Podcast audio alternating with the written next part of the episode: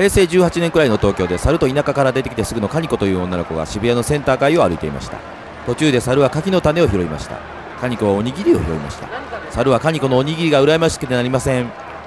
あのおむすびとさ柿の種をさ書いてあげるからさ柿の種ってさ育てたらさめちゃくちゃさ柿が実るさ。まるで僕らの夢のようさ。一体何回差を言うのかしらとカニコは思いました。でもおにぎりと柿の種を交換してあげました。猿並みの脳しかないこのバカさに母性をくくすぐられちゃったのでしょうか。好きになってたんです。女心って複雑ですね。猿は一気におにぎりを食べてピューッと消えました。多分バイトとかいたんちゃうの？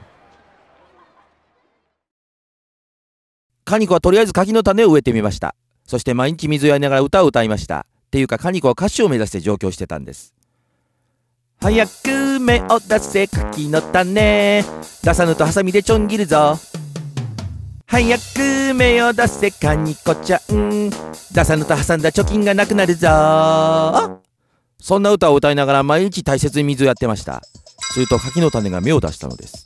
歌手になりたいというカニコの夢の方はなかなか芽が出ませんでしたけどね。